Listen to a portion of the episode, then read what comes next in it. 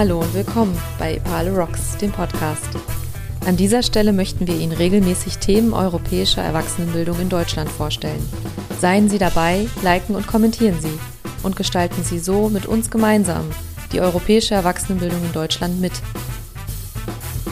Vor kurzem gab es auf Epale die Themenwoche zum Ehrenamt in der Erwachsenenbildung. In verschiedenen Beiträgen haben Teilnehmende an Erasmus Plus Mobilitätsprojekten aus ihrer Sicht die Vorteile ihrer Teilnahme dargestellt und flammende Plädoyers für das Ehrenamt und das Programm Erasmus Plus gehalten.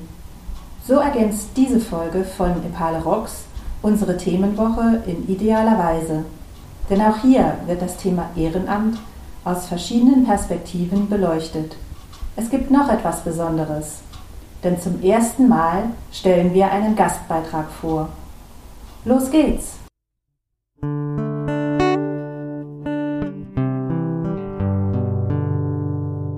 Hallo, mein Name ist Mona Schliebs und ich bin heute als Veranstalterin der internationalen Konferenz Open Education for Integration am Institut für Lerninnovation der Universität Erlangen-Nürnberg unterwegs.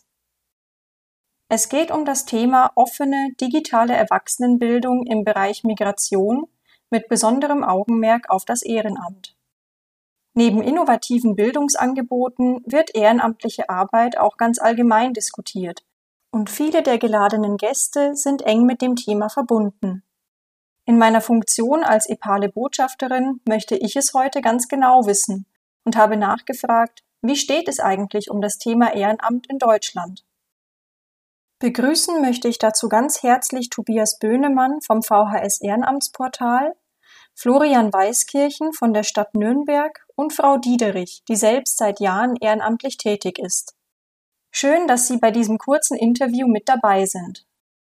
Stellen Sie sich doch auch unseren Zuhörern kurz vor und erklären Sie, aus welchem Kontext Sie kommen und welche Verbindung Sie zum Ehrenamt haben. Ja, gerne. Erstmal danke auch für die Einladung hier und dass ich hier gerade den schönen Workshop äh, zu unserem Projekt VHS Ehrenamtsportal halten durfte. Und ähm, ich bin in dem Projekt äh, Ehrenamtsportal, was im Deutschen Volkshochschulverband angesiedelt ist, ein vom Bildungsministerium gefördertes Projekt, das sich zum Ziel gemacht hat, ehrenamtliches Engagement im Kontext der Flüchtlingshilfe mit Materialien, Informationen, aber auch mit ähm, ja, ganz äh, verschiedenen Themenwelten und äh, Bereichen zu unterstützen. Und ähm, ich arbeite dort als Referent für Öffentlichkeitsarbeit auf der einen Seite, aber bin auch äh, unter anderem noch für die technischen Aspekte zuständig. Und ja, wir sind seit 2018 online mit unserem Portal und gerade selber ein wenig in der inhaltlichen Weiterentwicklung und orientieren uns noch mehr hin zu Grundbildung, Alphabetisierung. Ja, ich komme äh, ursprünglich, also ich arbeite bei der Stadt Nürnberg. Äh, das ist auch mein Kontext zum Ehrenamt, äh, und zwar in der Stabsstelle für bürgerschaftliches Engagement und Corporate Citizenship. Ist relativ sperrig, äh, lässt sich aber unterteilen in zwei Bereiche. Das bürgerschaftliche Engagement, wo es vor allem um den Bereich Ehrenamt geht. Das heißt, wir unterstützen Ehrenamtliche, wir unterstützen Vereine und Organisationen und äh, Corporate Citizenship, das ist dann noch der zweite Bereich, da geht es dann vor allem um Unternehmen, die sich in der Zivilgesellschaft engagieren wollen. Ich komme aus dem Kontext Hausaufgabenbetreuung und offene Ganztagsschule. Und ich habe auch schon mal als äh, Sprachlehrerin gearbeitet für Studenten, die in Deutschland ein Hochschulstudium aufnehmen wollten. Da habe ich gesagt, das mache ich, das kann ich mal versuchen. So, und dann gab es im Mütterzentrum, ich glaube schon 2014, den ersten Kurs für Mütter mit Kindern. Der Vorteil bei uns ist, dass die Frauen mit ihren Kindern kommen können und die so lange sozusagen in die Betreuung geben und dann bei mir über Sprache äh, etwas lernen können. Das Thema Ehrenamt wird immer wieder kontrovers diskutiert. Deshalb bin ich sehr gespannt, wie Sie auf meine erste Frage reagieren werden. Ich möchte Sie ganz frech mit einem Zitat von Wilhelm Busch konfrontieren. Willst du froh und glücklich leben? Lass kein Ehrenamt dir geben. Willst du nicht zu früh ins Grab? Lehne jedes Amt gleich ab. Was denken Sie darüber? Ja, spannender Einwurf. Äh, tatsächlich ist mir das äh, auch schon über den Weg gelaufen, dieses Zitat, nämlich in der ähm, Sitzung für die neue Stiftung, die ja gegründet wird, äh, zu bürgerlichen Engagement und Ehrenamt. Und ähm, ich glaube, man muss dieses Zitat auch auf der einen Seite so ein bisschen im Kontext der Zeit äh, sehen, ähm, wo es entstanden ist, nämlich in, ja, in einer viel früheren Zeit, wo noch ganz andere äh, Strukturen und beamtliche Strukturen ähm, vorhanden waren und ähm, ja, wenn man ähm, wenn man es ein bisschen uminterpretiert und heute zeitgemäß verpackt, glaube ich, äh, kann man ganz schön äh, daraus machen: Willst du froh und glücklich leben? Lass ein Ehrenamt dir geben. Und von daher ähm, bin ich da eigentlich ganz äh, gut eingestellt, dass äh, dass man ja diesem Zitat heute nicht mehr so viel Glauben schenken muss, wie vielleicht die Befürchtung von dem guten Herrn Busch waren damals. Ich mag äh, Wilhelm Busch, weil er sehr äh, auf den Punkt die Dinge bringt, aber in dem speziellen Zusammenhang würde ich ihn gerne selber noch mal fragen, was er dabei im Kopf hatte. Ja, nee, kann ich, kann ich eigentlich so nicht unterschreiben. Ja, das Zitat kennen wir natürlich, gerade als Hauptamt hier in dem Bereich. Ähm, da muss ich ehrlich zugeben, ja, es gibt natürlich, es gibt manchmal äh, Leute, die vielleicht auch von ihrem Ehrenamt enttäuscht sind, äh, die vielleicht enttäuscht sind, dass nicht die gewünschte Reaktion darauf kommt oder die sich irgendwo engagiert haben und dann vielleicht nicht das Ergebnis gesehen haben. Aber die große Mehrzahl der Leute, und das kann ich auch aus eigener Erfahrung sprechen, ähm, können eigentlich sagen, dass ein Ehrenamt sich sehr, sehr positiv auswirkt. Ähm, man lernt unglaublich viele neue Menschen kennen, äh, man wird konfrontiert mit anderen Lebensweisen, man wird konfrontiert auch äh, ja, mit anderen Menschen, man hat viel mit anderen Menschen zu tun, logisch.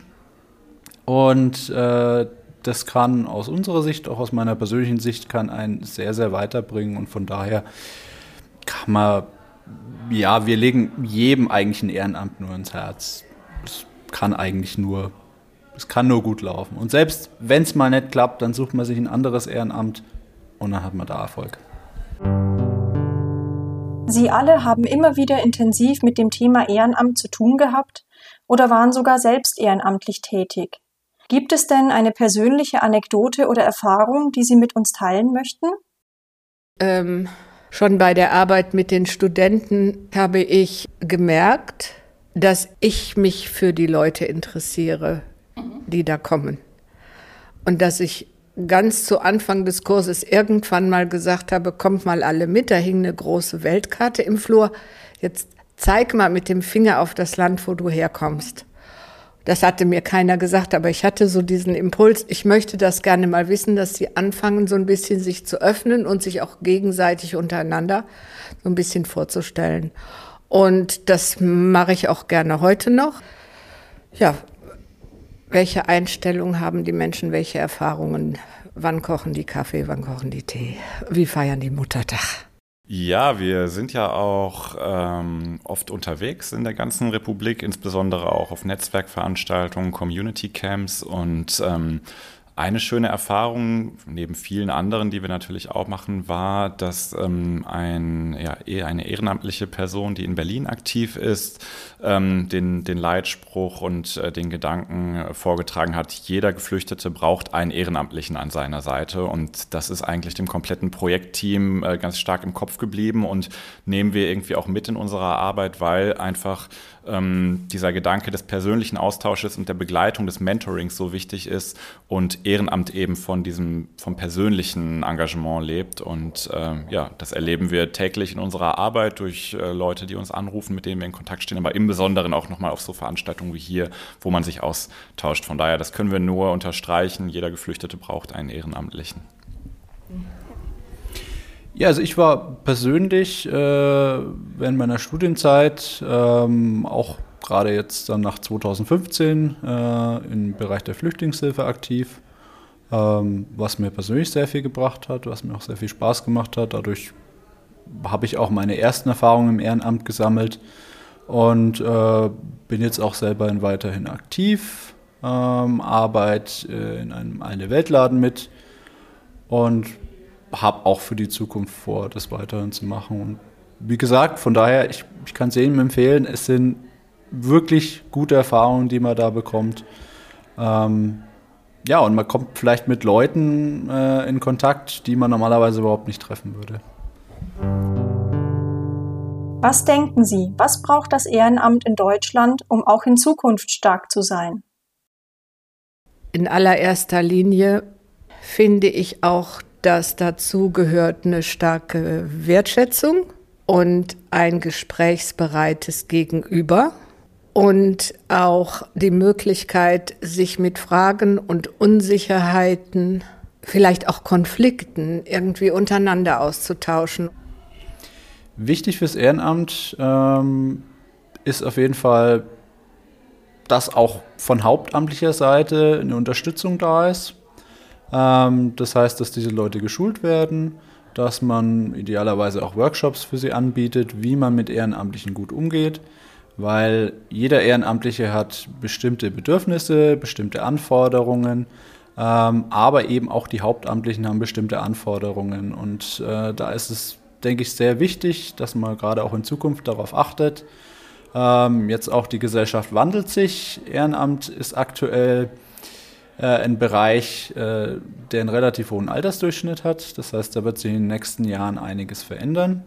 Und ähm, ja, da muss man schauen, dass man gerade die jüngere Generation ähm, ja, fürs Ehrenamt begeistern kann, vielleicht auch ein bisschen flexibler werden muss. Ähm, gerade weil sich auch im Arbeitsbereich, bei, gerade in der jüngeren Generation, die Arbeitsverhältnisse ändern und da muss das Ehrenamt sich auch anpassen. Ähm, also ein ganz wichtiger Aspekt im Ehrenamt ist, das kam jetzt gerade auch nochmal durch, Ehrenamt braucht Hauptamt. Also man braucht einfach gewisse Strukturen, damit das eigene Ehrenamt in welchem Bereich auch immer, sei es Sprachförderung oder sei es eben berufliche Beratung, ähm, damit sich das Ehrenamt bestmöglich entfalten kann und dass die, ähm, die Politik oder eben auch die kommunalen Strukturen die entsprechenden Rahmenbedingungen schaffen müssen, damit sich die Ehrenamtlichen auf das konzentrieren können, was wirklich wichtig für sie ist, auf ihre Arbeit und sich nicht mit bürokratischen Hürden oder formalen juristischen Aspekten beschäftigen müssen, sondern im Kern einfach sich engagieren können und zwar dort, wo sie die Expertise haben und wo sie sich gerne einbringen möchten. Wir sind schon wieder am Ende angelangt und letztlich bleibt mir nur ein großes Dankeschön an meine heutigen Gäste zu richten. Wir haben viele interessante Einblicke erhalten und es hat sich einmal mehr gezeigt, wie wichtig Ehrenamt für viele Bereiche unseres heutigen Lebens ist. Ohne den unermüdlichen Einsatz freiwilliger Helfer stünden viele Initiativen vor dem Aus. Lassen Sie uns das Thema Ehrenamt deshalb nicht hinter anderen Themen verschwinden, sondern dauerhaft in den Fokus der Erwachsenenbildung rücken.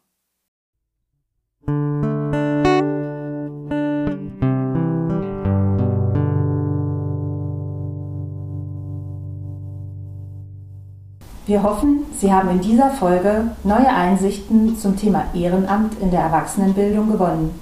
Lesen Sie doch auch die Blogs zur vorher schon erwähnten Themenwoche um noch tiefer in die Materie einzusteigen. Wir freuen uns über Rückmeldungen und Kommentare zu dem Beitrag. Seien Sie auch in zwei Monaten wieder dabei, denn dann kommt schon die nächste Folge von Nepale Rocks, dem Podcast zur europäischen Erwachsenenbildung in Deutschland. Auf Wiederhören!